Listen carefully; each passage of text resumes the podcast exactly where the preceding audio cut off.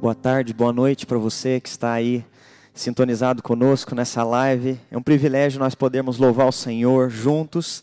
Ao mesmo tempo, é uma saudade que bate no coração de ver o rosto de cada um de vocês, de saber como que vocês estão. Alguns a gente tem conversado pelo WhatsApp, outros a gente vê os comentários aí durante o culto, depois que acaba o culto, a gente sempre interagindo. Esse é o meio de comunhão que nós podemos exercer nesses dias.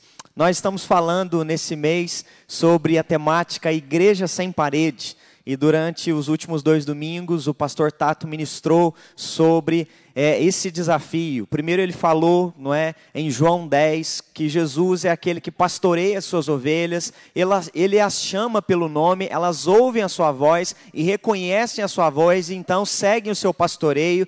Ele é a porta pela qual elas entram para dentro do aprisco. Jesus também as orienta e as instrui. Jesus as leva para fora do aprisco. Jesus é quem cuida de nós, tanto dentro quanto fora. Jesus é quem ministra aos nossos corações é quem pastoreia, ele é o pastor por excelência da igreja que é dele mesmo.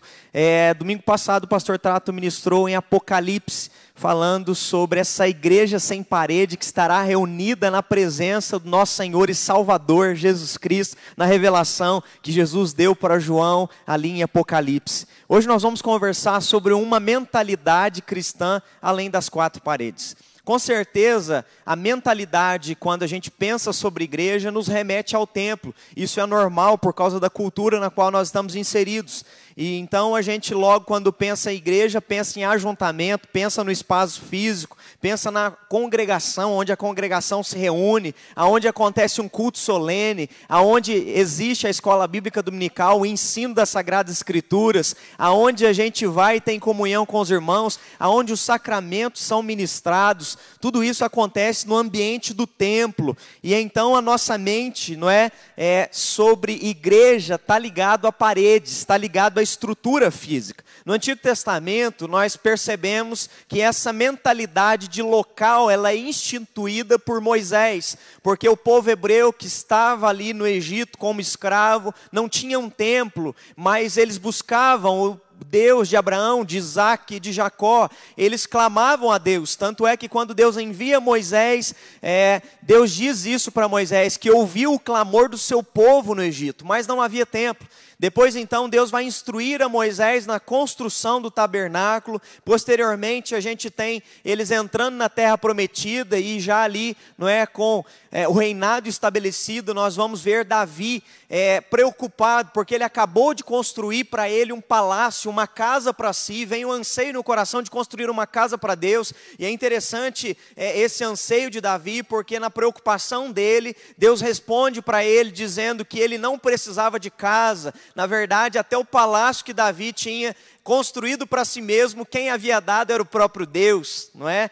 é Deus então é, vai dizer para Davi que essa construção, o local aonde o povo de Deus iria se reunir, seria construído por Salomão posteriormente. Isso acontece mas a gente vai ver depois também, é, quando a Babilônia invade Jerusalém, destruindo o templo, depois nós temos a reconstrução do templo com Esdras, e a gente vai ver que nesse período da reconstrução do templo, começa-se uma prática aqui muito importante, que a gente vai linkar daqui a pouco, que é a construção de sinagogas, espaços onde os judeus se reuniam para ler a Bíblia e também para fazer práticas de orações e de buscar a Deus. E então, quando nós chegamos no contexto do Novo Testamento, nós temos um contexto de sinagogas. Nós temos o templo, mas também temos as sinagogas, aonde Jesus ia para ouvir, para ler as escrituras, para orar. E a sinagoga vem com essa ideia também de assembleia, de conjunto. E o cristianismo vai herdar essa tradição no Novo Testamento. A gente percebe isso acontecendo em Pentecostes e depois a igreja vai se institucionalizar, ela ganha CNPJ, ela começa a ter endereço. Hoje em dia, no contexto atual, nós somos considerados uma organização religiosa. Mas diante de toda essa análise histórica, não é, de pensar em igreja, de ajuntamento, de assembleia, eu quero te fazer um questionamento antes de nós adentrarmos sobre uma mentalidade cristã além das quatro paredes do templo. Quando você pensa em igreja, tanto dentro quanto fora, o que vem à sua mente? Qual é a sua mentalidade? Qual é o seu papel dentro da igreja e fora da igreja? Qual a sua espiritualidade dentro das quatro paredes e fora das quatro paredes? Para refletir um pouco sobre isso, eu quero convidar você a abrir Sagradas Escrituras comigo é, em Atos dos Apóstolos. Atos dos Apóstolos, capítulo 11, do versículo 1 ao versículo 18, nós vamos ler, é, então, Atos dos Apóstolos, capítulo 11, do verso 1 ao verso 18. A palavra do Senhor diz assim: Chegou ao conhecimento dos apóstolos e dos irmãos que estavam na Judéia, que também os gentios haviam recebido a palavra de Deus. Quando Pedro subiu a Jerusalém, os que eram da circuncisão o arguiam, dizendo: Entraste em casa de homens incircuncisos e comeste com eles? Então Pedro passou a fazer-lhe uma exposição por ordem, dizendo: Eu estava na cidade de Jope orando, e num êxtase tive uma visão em que observei descer um objeto como se fosse um grande lençol baixado do céu é, pelas quatro pontas e vindo até perto de mim. E fitando para dentro dele os olhos, eu vi quadrúpedes da terra, feras, répteis e aves do céu. Ouvi também uma voz que me dizia: Levanta-te, Pedro, mata e come. Ao que eu respondi: De modo nenhum, Senhor, porque jamais entrou na minha boca qualquer coisa é, comum ou imunda. Segunda vez falou a voz do céu, ao que Deus purificou, não consideres comum. Isso sucedeu por três vezes de novo, tudo se recolheu para o céu. E eis que na mesma hora pararam junto da casa em que estavam três homens enviados de Cesareia para se encontrarem comigo. Então o Espírito me disse que eu fosse com eles. Sem hesitar, foram comigo também estes seis irmãos e entraram na casa daquele homem. E ele nos contou que vira o anjo em pé em sua casa, e lhe dissera: Envia a Jope e manda chamar Simão, por sobrenome Pedro, o qual, te, o qual te dirá palavras mediante as quais será salvo, tu e toda a tua casa. Quando, porém, comecei a falar, caiu o Espírito Santo sobre eles, como também sobre nós no princípio. Então me lembrei da palavra do Senhor, quando disse João: Na verdade batizou com água, mas vós sereis batizados com o Espírito Santo. Pois se Deus lhe concedeu o mesmo dom que a nós nos otorgou quando cremos no Senhor Jesus, quem era eu para que pudesse resistir a Deus? E ouvindo eles estas coisas, apaziguaram-se e glorificaram a Deus, dizendo: Logo também aos gentios foi por Deus concedido o arrependimento para a vida. Amém. Lucas relata aqui, tanto no capítulo 8, capítulo 9, capítulo 10 e o capítulo 11, sobre uma dinâmica de transição que a igreja de Atos começa a viver, é, a igreja de Jerusalém.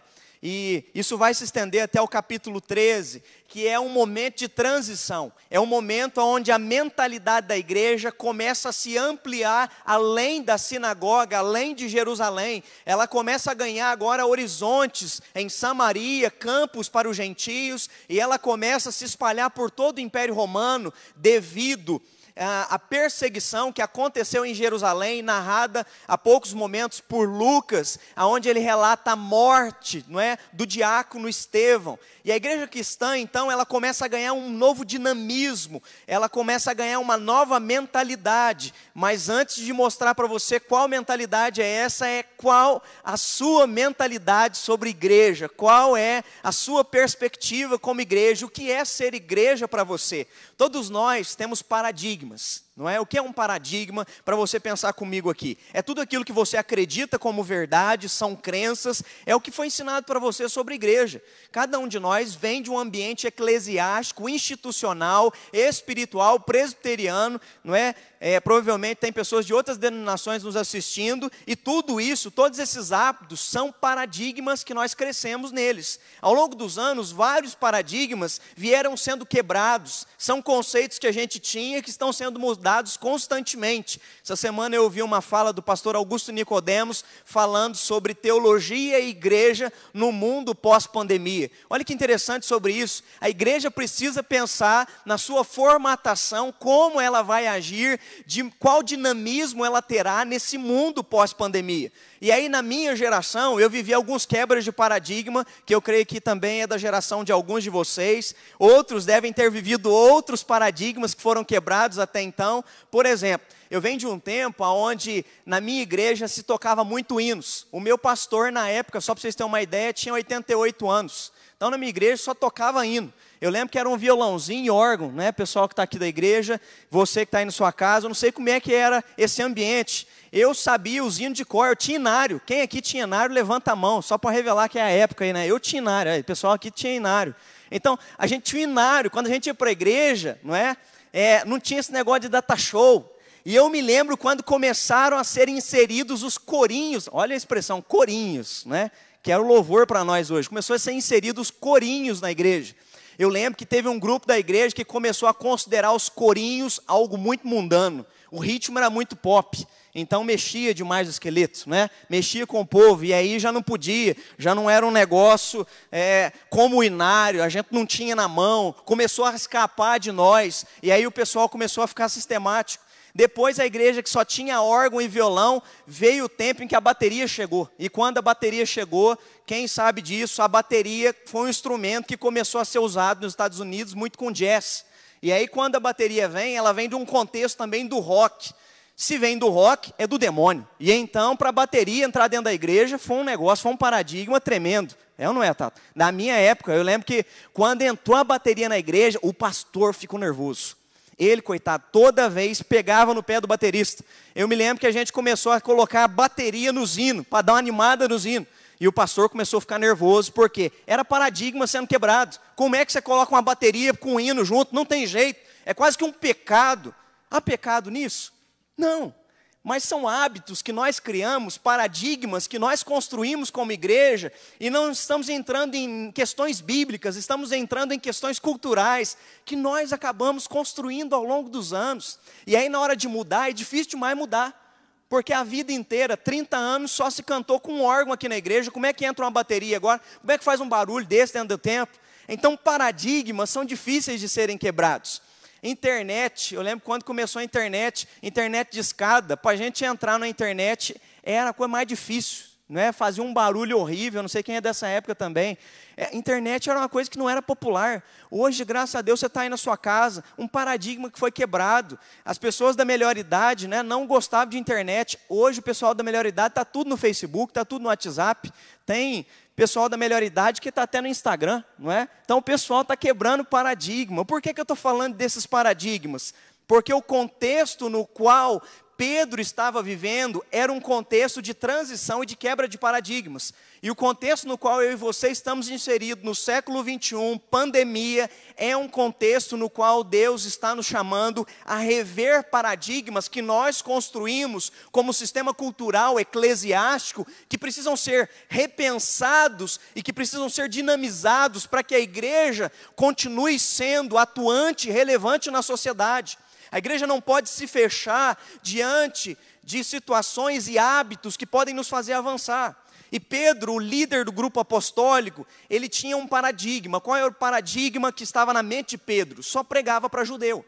Ele só é, visitava judeu ele só andava com um grupo de judeus. Pregar para gentios era um paradigma que limitava, era uma parede, não é, de paradigma que eles, como judeus, haviam criados. E eles então não se relacionavam com judeus, com gentios. E mais do que isso, odiavam também, não é, entre aspas, os seus co-irmãos samaritanos. Então, são paradigmas, são muros que nós levantamos que nos impedem de viver a dinâmica do evangelho. Porque a dinâmica do Evangelho, desde o Antigo Testamento, nunca foi que a salvação era só para os judeus. Tanto é que a gente vê Deus mandando Jonas ir pregar em Nínive para anunciar salvação e arrependimento. Ou seja, o nosso Deus sempre olhou com olhar de amor para as nações. O nosso Deus queria usar não é, o povo de Israel como um canal, como um meio de comunicação, de propagação da fé em, em Deus. E aí então Lucas começa a narrar uma mentalidade cristã de igreja além das quatro paredes que eu quero compartilhar com vocês aqui nessa noite. Primeiro, para ser uma igreja que consegue viver além das paredes, é preciso primeiro derrubar as paredes dos paradigmas que nós construímos.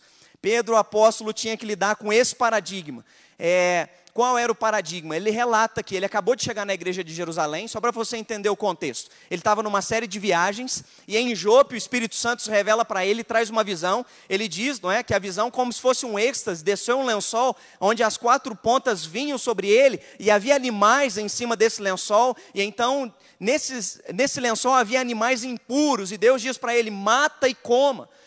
Ou seja, era de um contexto judaico onde esses animais eram considerados impuros.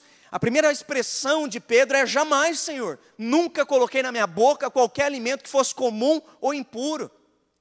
Nesse contexto, Deus revela pela segunda vez e diz o seguinte: aquilo que eu tornei, não é, é comum, Deus vem e chama a atenção para ele como é que ele deveria lidar com isso, não é? Ao que Deus purificou, não considere comum. Ou seja, pode fazer, não é? Pode ir, pode avançar, Pedro então está sendo, né, é, instigado a ir se relacionar com, entre aspas, aquele que considerava impuro, que era o gentio.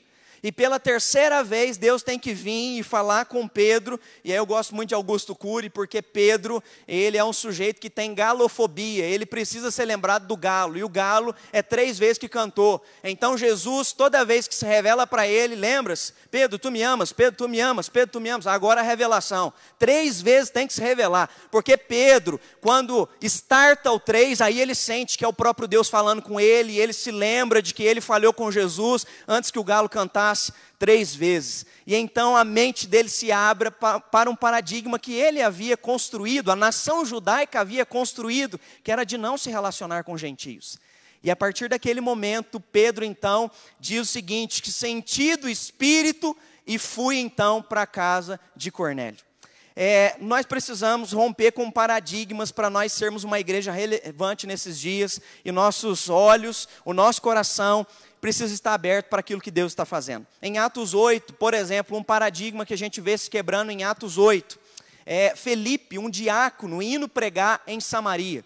E aí, olha que interessante, por que é que nós temos diáconos na igreja? Porque a igreja está em transição. Qual é a transição? Começa a surgir demanda demais. Quais são as demandas? Há muitas viúvas, há muitos órfãos, há muitas pessoas precisando de assistência. E leia essa situação, porque provavelmente essa será a situação nos próximos meses e anos que nós viveremos. Nós precisamos olhar para essas pessoas, porque o que estava acontecendo naqueles dias é muito similar ao que está acontecendo nos nossos. E como os apóstolos não davam conta da demanda de cuidar de todas as pessoas, então os apóstolos se reuniram e então chegaram à seguinte conclusão de elegerem dentre si homens que fossem responsáveis, piedosos e tementes ao Senhor para a prática diaconal. Um ministério nasce no meio da crise para servir a quem precisa. O que é que eu estou dizendo? Nós estamos no meio de uma crise e só a mesa diaconal da nossa igreja não dará conta. Nós vamos precisar de mais homens e mulheres se engajando para servir a quem precisa lá fora. Não precisa ser só um movimento da igreja, mas pode ser um movimento para eclesiástico. Às vezes, na sua empresa, você pode quebrar o paradigma e deixar só de ligar para a demanda da mesa diaconal e passar alguém que está precisando. Mas você pode reunir a equipe da sua empresa e levantar uma vaquinha e começar a levar esse amor cristão para dentro da sua empresa. A igreja ela acontece além das quatro paredes. E isso vai acontecer, e é algo maravilhoso que acontece aqui, não é só assistencialismo. Os diáconos não só entregam cestas básicas ou visitam órfãos e doentes. Sabe o que começou a acontecer? Os diáconos começaram a pregar. Isso é quebra de paradigma. Quem é que prega? É só o pastor. Quem é que prega? É só líder de célula. Quem é que fala? É só líder de louvor. Não, os diáconos também. A igreja se espalha por toda Roma e começa a pregar. Porque em tempos de transição é preciso quebrar paradigmas. E qual um paradigma que às vezes está cristalizado no coração de nós enquanto cristãos? É de centralizar todas as funções do pastor. Morreu alguém, liga o pastor. Nasceu alguém, liga o pastor. Está doente, liga o pastor. É cirurgia, liga o pastor. Nós precisamos, como igreja, entender que a demanda vai crescer nesse período pós-pandemia para a igreja. E a igreja não pode delegar tudo para o pastor, a igreja precisa exercitar o seu chamado de ser igreja. Qual é o seu chamado de ser igreja? Sacerdócio universal. O que significa isso? Que todos nós fomos capacitados para, em Cristo Jesus, termos dons e talentos para servir a Deus, tanto na igreja, quando o culto voltar, nós não abrimos mão, somos como ali o autor da carta aos Hebreus, não deixemos de nos congregar, ou seja, quando tudo voltar ao normal, nós vamos estar juntos, mas enquanto nós não voltamos, exerça o seu ministério, o seu sacerdócio universal, saia dessa zona, às vezes, de conforto que você está. Em Atos 10 houve outra quebra de paradigma. Jesus quer levar Pedro então para visitar agora um gentio. Não é só pregar para gentio, é ir na casa de gentio. E aí tem um detalhe: ir na casa de gentio é comer a comida que um gentio come, que é impura, não é? É, se você ler o texto aqui de Atos 10, você vai perceber que vários paradigmas são quebrados nessa viagem de Pedro. Pedro, quando tem a visão, ele está na casa de um curtidor. Curtidor é um sujeito que mata animais, não é? É um sujeito que lida com animal morto. Ele está ali convivendo com um sujeito que é impuro. Só o fato dele estar ali já mostra que um, que... um paradigma foi quebrado. Ou seja, era um paradigma do profano, do impuro. Agora ele está com um homem porque ele percebe que aquele homem tem Jesus. Esse paradigma já sai do coração dele. É preciso que a gente possa quebrar os nossos paradigmas agora, para a gente sair do nosso clã, do nosso círculo só de igreja, só amigos de WhatsApp, só amigos de célula, para que você dê assistência para amigos não cristãos que você tem. Porque é um tempo onde às vezes a gente se apega tão somente a cristãos, fica é, nas lives, não é? Assistindo pregação o dia todo, tudo isso é muito bom, mas o que você tem feito para os de fora, para os não crentes? Que é essa demanda nova que Jesus vem apresentar para Pedro. Pedro, não é só Jerusalém, Pedro está em Jope e agora ele vai, não é, viajar para ir até a casa de Cornélio, 50 quilômetros de viagem até chegar em Cesareia, para ali então anunciar a salvação e Cornélio se converter e toda a sua família. Quais são os seus limitadores para pregar Jesus a pessoas não cristãs nesse tempo de pandemia? E aí, quando eu falo sobre isso, eu quero que você entenda que há paradigmas que te impedem. Você tem pregado nesse tempo? Você tem é, anunciado o amor, você tem anunciado né, a salvação do Senhor Jesus?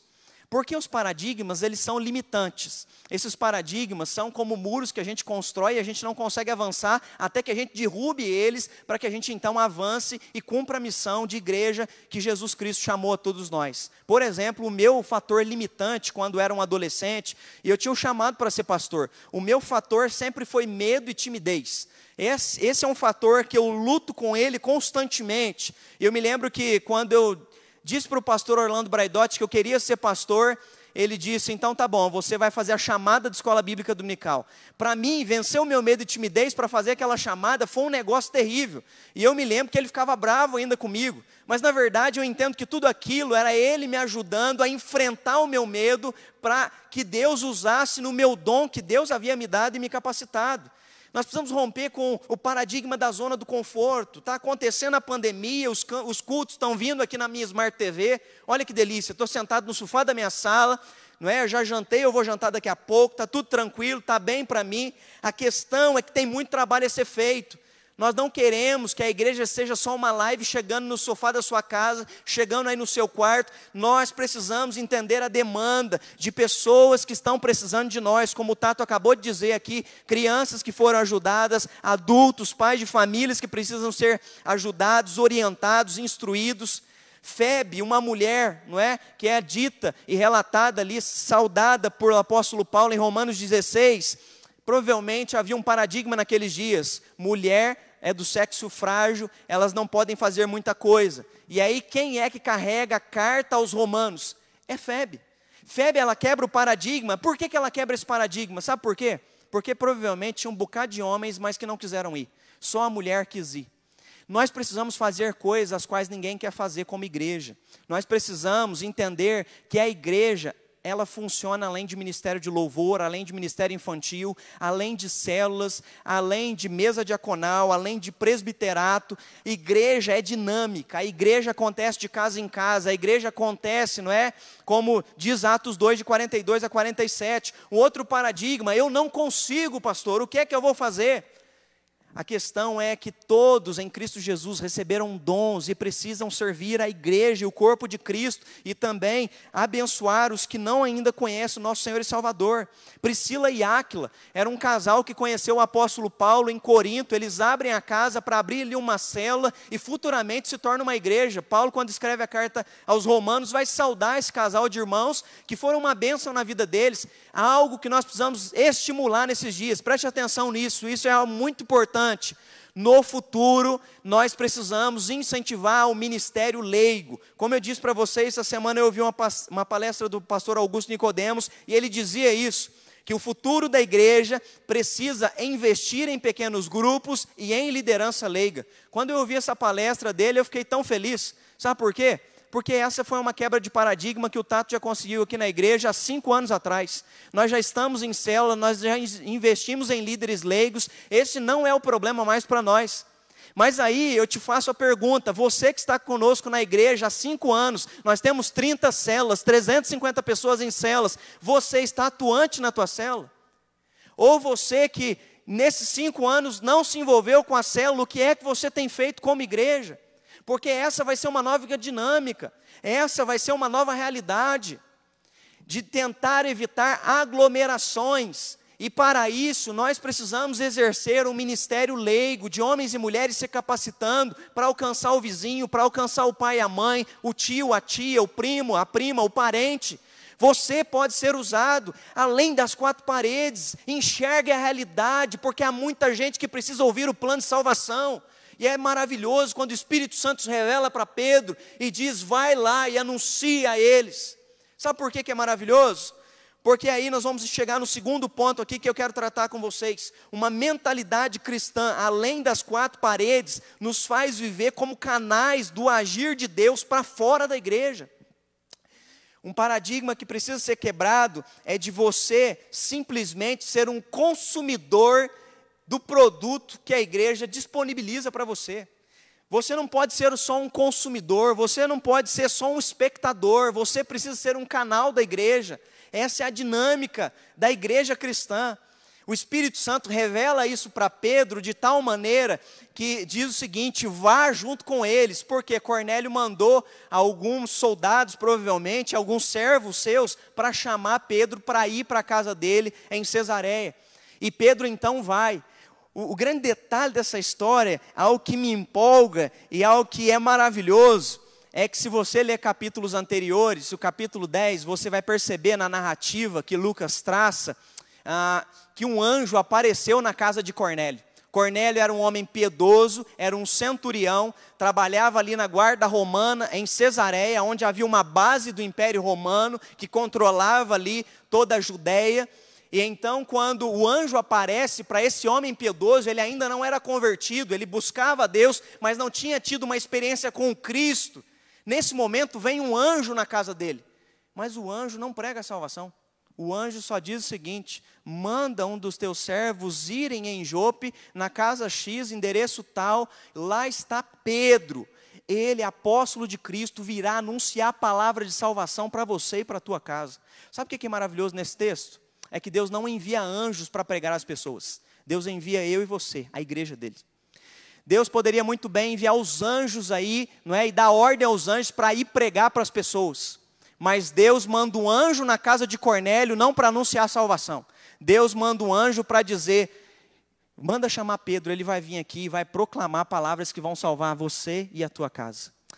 Nós precisamos entender nesse tempo que o que vai levar salvação para as pessoas não é simplesmente um culto, não é às vezes simplesmente mandar uma mensagem de WhatsApp, mas o que vai levar salvação é nós interagirmos com as pessoas. Uma quebra de paradigma da nossa cultura, aonde nós somos individualistas, nós não gostamos de ter contato com as pessoas. É preciso sair é preciso, não é ser pessoal, é preciso nessa dinâmica do individualismo quebrar com esse individualismo e bater um telefone, não é? Bater um fio com alguém, conversar, como é que você está, como é que foi a sua semana, como é que está a sua situação. Sabe, amigos velhos que você não vê faz tempo e agora você está conectado pela rede aí, você pode conversar com eles. Esses dias eu vi ali uh, um amigo meu colocando um encontro de seminário, eu vi o Tato fazendo isso também. Sabe, é uma oportunidade que a gente tem de se reunir com pessoas antigas pelo Zoom, amigos que a gente caminhou com eles a longa data, e não só se reunir para dar boas risadas, mas também para saber como eles estão e dar suporte para eles, e se eles ainda não conhecem Jesus, levar salvação a eles. Porque um paradigma que às vezes se criou é que nós precisamos orar por salvação, mas nós não vamos anunciar. Nós estamos esperando que Deus mande anjo. Ele não vai mandar anjo. Nós somos enviados. É isso que o apóstolo Paulo vai dizer. Todo aquele que invocar o nome do Senhor Jesus Cristo será salvo. Mas como invocarão se não há quem pregue?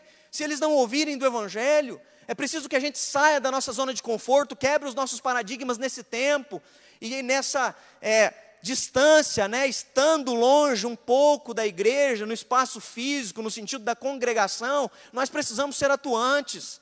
Pedro não está fazendo uma viagem de descanso, ele não está stand-by em Jope, ele não está só no conforto da casa de, é, daquele curtidor, não, ele está pregando o Evangelho, ele está anunciando a palavra de Deus, ele foi até Samaria, o mesmo Pedro que tinha preconceito, quebrou esse preconceito, em Atos 8 ele vai lá e vai orar com o pessoal, estende a mão, o Espírito Santo é derramado sobre eles. Saia da sua zona de conforto nesses dias. Não fique só simplesmente, não é, é, ansiando pela volta da igreja, pela volta do culto presencial, mas enquanto isso não acontece, otimize os seus relacionamentos, otimize seus contatos, otimize a sua vida profissional, agregue os dons, talentos e potencialidades que Deus te deu, seja como empresário, seja como um funcionário, para nesse tempo se aproximar das pessoas que estão sensíveis. Diante da morte, as pessoas se tornam sensíveis porque elas não sabem o destino eterno. E algo que vem no, no, coração das pessoas, com certeza, é o medo, o medo do incerto, o medo do futuro, o medo de se isso acontecer na minha casa, agora que está chegando na região interiorana aqui para nós, como lidar com isso? Aproveite essas oportunidades. Deus tem dado oportunidade de nós chegarmos perto das pessoas, de nós tirarmos o medo do coração delas, porque o verdadeiro amor lança fora todo medo. Nós temos palavra de libertação, foi dada a nós, não é? A autoridade o próprio Jesus disse isso para nós em Mateus 28: vão e façam discípulos de todas as nações, anunciando para eles tudo aquilo que eu vos tenho anunciado. Então vá nesse tempo de pandemia, além das quatro paredes, faça o teu papel. O apóstolo Paulo é tão maravilhoso. A Bíblia vai nos mostrar nas viagens missionárias dele, ele era um fabricante de tendas. Ele aliava a potencialidade dele profissional a, re, a construir pontes de relacionamentos para evangelização, onde na sinagoga ou na casa de Priscila e Áquila e de outras pessoas, ele ia evangelizando durante o período da noite. A minha pergunta é: você na empresa que você está, as pessoas conhecem Jesus através de você, ou elas nem sabem que você é cristã? Você que é um empresário, você tem levado Jesus Cristo a seus funcionários, você tem aliado os dons e potenciais que Deus colocou e confiou na tua mão de maneira especial, porque nós vamos cumprir uma missão. Todos nós vamos nos apresentar diante desse trono, onde o, o Tato disse e pregou isso semana passada. Nós estaremos face a face perante Ele, como igreja sem parede, e vamos prestar contas da nossa espiritualidade do que nós fizemos nesse tempo, do que nós deixamos de fazer também.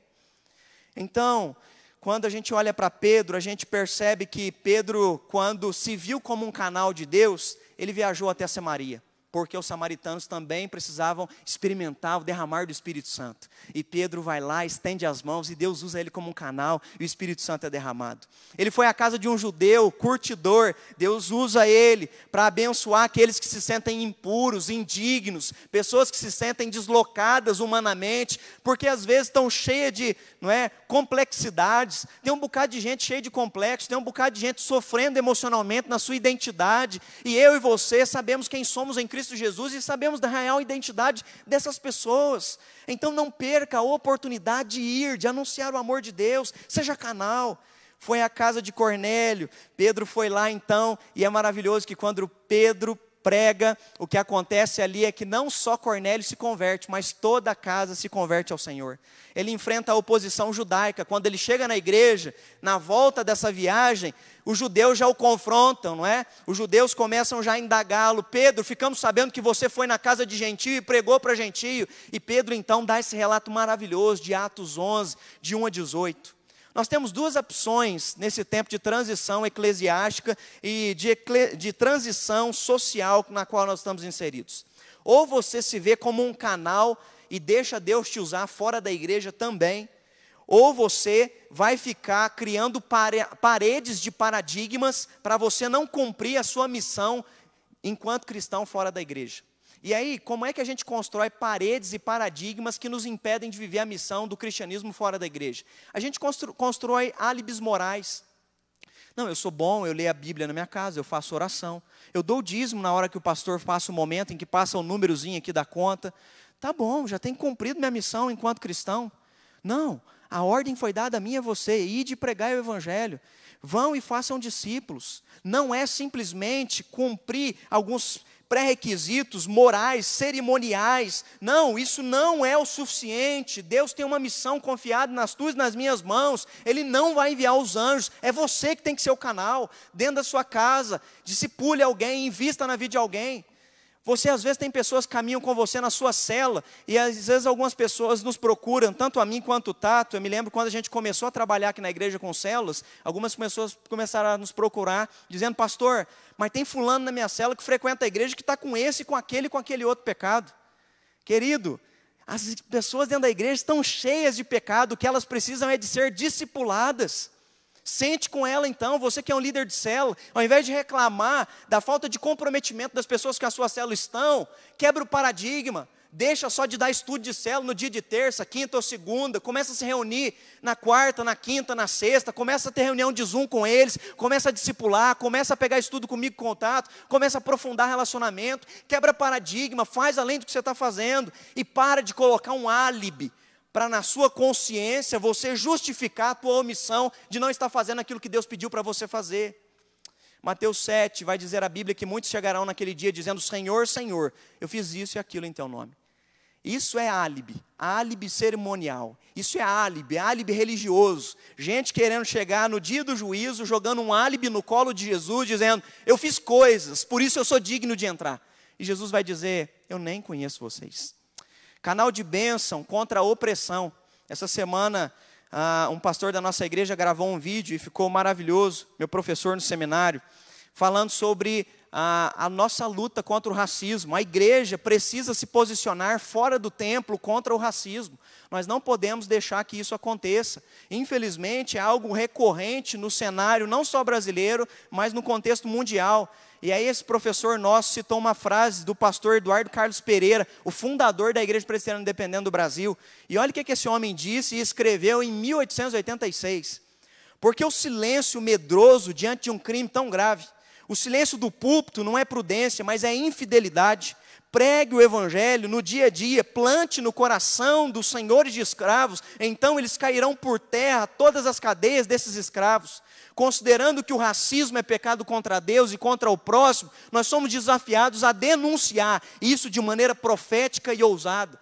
O que, é que o pastor estava pedindo de nós aqui é que nós, enquanto igreja, não anunciemos o evangelho só numa escola bíblica dominical. Porque às vezes debater numa escola bíblica dominical é muito tranquilo, todo mundo pensa igual eu. Mas nós precisamos ter ousadia e palavra profética num mundo corrompido, jaz do maligno, que infelizmente oprime, manipula as pessoas. Como igreja, nós temos a palavra de salvação, nós temos palavras de libertação. Nós somos canal de bênção, nós somos canal para intervir na história da humanidade, para sempre mostrar qual é a vontade de Deus. Então se veja como um canal de Deus não como um espectador de igreja. Faça diferença enquanto igreja, além das quatro paredes também nesses dias, em nome de Jesus. Terceiro detalhe: para ser um povo que age além das quatro paredes, é preciso decidir o que nós vamos fazer diante do chamado que Deus está tendo e fazendo para a igreja nesses dias. Os tempos passam, mas o chamado de Deus ao seu povo continua o mesmo. Era o mesmo chamado que Deus fez há 790 anos antes de Pedro Deus já havia feito um chamado na mesma localidade, na cidade de Jope. Deus havia chamado é, na cidade de Jope Jonas, o profeta Jonas. Deus havia chamado nessa mesma cidade para que Jonas fosse a Nínive, a capital do império, para anunciar juízo, para anunciar misericórdia, para anunciar redenção. Deus já havia chamado Jonas há 790 anos antes. Mas sabe qual foi a resposta de Jonas em Jope? Ele preferiu fugir tomando um navio para Tarsis. Às vezes, é, essa é a melhor opção que a gente às vezes encontra no dia a dia, porque Tarsis é um lugar de descanso, é um lugar onde eu não me comprometo. Tarsis é um lugar para relaxar. Tarsis é um lugar onde eu não vou me lembrar do que Deus me chamou para fazer. Mas depois, no ano provavelmente de 35 a 45, nós temos esse relato de Atos capítulo 11, aonde o mesmo Deus que chamou Jonas em Jope para ir a Nínive, é o mesmo Deus que chama agora Pedro para ir na casa de Cornélio, um gentio. E é maravilhoso, porque o mesmo Deus que chamou a Jonas, não é? Há mais de 2.700 e 90 anos lá atrás, é o mesmo Deus que chamou Pedro em Jope, é o mesmo Deus que chama a mim e a você, agora no século 21, aqui em Alfenas, Minas Gerais, Brasil, Estados Unidos, não sei de onde você me assiste, mas é o mesmo chamado. Vão e anunciem o Evangelho às pessoas. Vão e proclamem salvação. Vão e façam discípulo de todas as nações. E então diz que Pedro, movido pelo Espírito Santo, foi e anunciou salvação. E algo que deixa Pedro assustado e encantado e maravilhado é que enquanto ele pregava, Cornélio havia reunido provavelmente guardas que estavam subordinados a ele, amigos, familiares, e diz que Cornélio e toda a sua casa entregaram a vida a Jesus. E mais do que isso, o Espírito Santo de Deus foi derramado sobre a casa dele. A nossa oração é que nesse tempo, distante da igreja, como Pedro estava, que quando a gente voltar para a igreja, como ele voltou em Atos capítulo 11, que a gente volte não só dizendo que saudade que eu estava, mas que a gente volte para a igreja dizendo: Deus fez maravilhas na minha casa. Deus me usou para alcançar amigos, parentes, familiares. Deus me usou para evangelizar o meu vizinho. Deus me usou para levar a palavra de salvação quem estava no leite morte. Deus me usou para fazer a diferença num tempo aonde eu achei que nem sabia como iria agir, mas o Espírito Santo me capacitou para falar as palavras de salvação às pessoas. Me lembro que ano passado ou retrasado, um amigo me ligou e ele estava na estrada. E eu me lembro que ele pôs o celular no Viva Voz. E enquanto ele falava comigo, ele dizia: Pastor, eu estou indo visitar o meu pai. E meu pai está com câncer e eu sei que ele tem poucos momentos de vida. Eu preciso anunciar para ele a salvação, pastor. Pode ser o, último encontro que eu vou ter com meu pai. E eu me lembro que ele me ligou dizendo: Pastor, como é que eu vou falar para ele do plano de salvação? Me ajuda, fala para mim, me ensina a falar, me ensina a fazer uma oração de entrega, pastor. Gente, foi tão maravilhoso aquele dia. Infelizmente, o pai desse irmão faleceu. Mas quando ele voltou, ele disse: Pastor, eu falei de Jesus para ele, eu fiz a oração de entrega com ele. Que quando a gente voltar para a igreja, a gente volte contando histórias do que Deus fez em nós e através de nós. Que quando a gente voltar para a igreja, a gente celebre o derramamento do Espírito Santo em lugares nos quais a gente não imaginava. Que quando a gente voltar para a igreja, a gente volte trazendo frutos nas mãos do que o Espírito Santo está fazendo além das quatro paredes. Nós ansiamos voltar para a igreja como Pedro ansiava, e quando ele voltou, diz que todos glorificaram a Deus, porque o Evangelho chegava aos gentios. O dia que nós nos reencontrarmos, e mais do que reencontrar no sentido de ficar longe aqui, mas poder abraçar um ao outro, e a gente pudesse encontrar, que a gente possa trazer também histórias, testemunhos que Deus usou a nossa vida além das quatro paredes. Que você tenha uma mentalidade de ser igreja além das quatro paredes. A igreja continua acontecendo aqui dentro do templo, ainda que para poucos irmãos, mas a igreja também continua acontecendo fora das quatro paredes. Porque nós somos igreja. Eu e você somos a igreja de Cristo Jesus. Que Deus te capacite, que Deus derrama do Espírito Santo dele sobre a sua vida, para que você possa ir e proclamar e anunciar salvação às pessoas à sua volta, aonde quer que você esteja aonde quer que você vá. No nome poderoso de Jesus. Amém. Amém. Ele é o nosso Salvador, Ele é o nosso libertador. E nós temos essa palavra para levar as pessoas, como igreja, além das quatro paredes. Quero convidar você a se colocar agora na presença de Deus, a fechar seus olhos e aclamar que o Espírito Santo venha sobre a sua vida nesse momento, quebrando todo o paradigma, tudo aquilo que tem sido impedimento para que você proclame o Evangelho, para que você se envolva mais em relacionamentos na igreja, para que você se comprometa mais profundamente com ministérios na igreja, para que você use seus dons e talentos aonde você está inserido, no local no qual você convive, com as pessoas com as quais você se relaciona.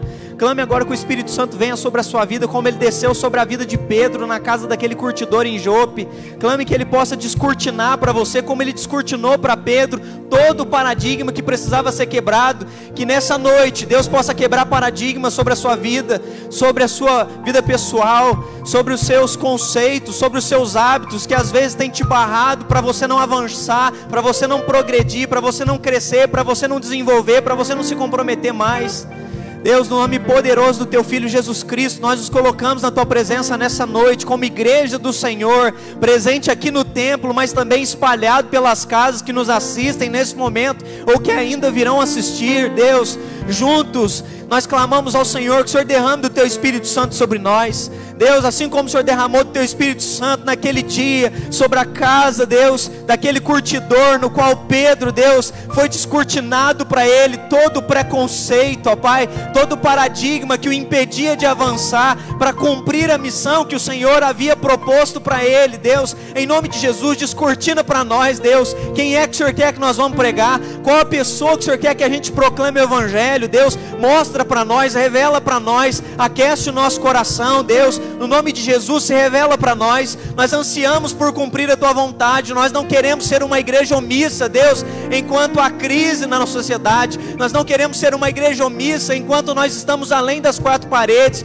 mas nós queremos cumprir o nosso chamado, Deus, como Pedro cumpriu o chamado dele, indo aos samaritanos, indo aos gentios. Em nome de Jesus, se há algum impedimento, alguma complexidade, algum medo, Deus, retira agora em nome de Jesus, Deus, e nos enche com autoridade autoridade do Espírito Santo, nos dá dinamismo, nos dá estratégia. Em nome de Jesus, ó Pai, que o Senhor possa, Deus, usar os nossos vínculos, usar as nossas potencialidades, nos locais nos quais estamos inseridos, seja na empresa, seja como funcionário, seja como empresário, usa a nossa vida, Pai, seja numa fila, nós queremos fazer a diferença, nós queremos dar palavras de salvação, nós não queremos levar más notícias, nós queremos ser arautos do Senhor, nós queremos ter os pés formosos, nós queremos anunciar as boas novas, palavras de libertação. Nós queremos, Deus, ser um canal nas tuas mãos. O Senhor prometeu isso àquela mulher samaritana e essa promessa continua válida sobre todo homem e mulher que te busca em espírito e em verdade,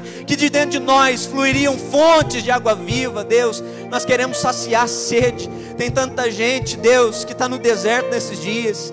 Tem tanta gente que está vivendo a aridez da vida emocional, Pai. Em nome de Jesus, nos dá olhos, Deus de bom pastor, nos dá olhos de compaixão.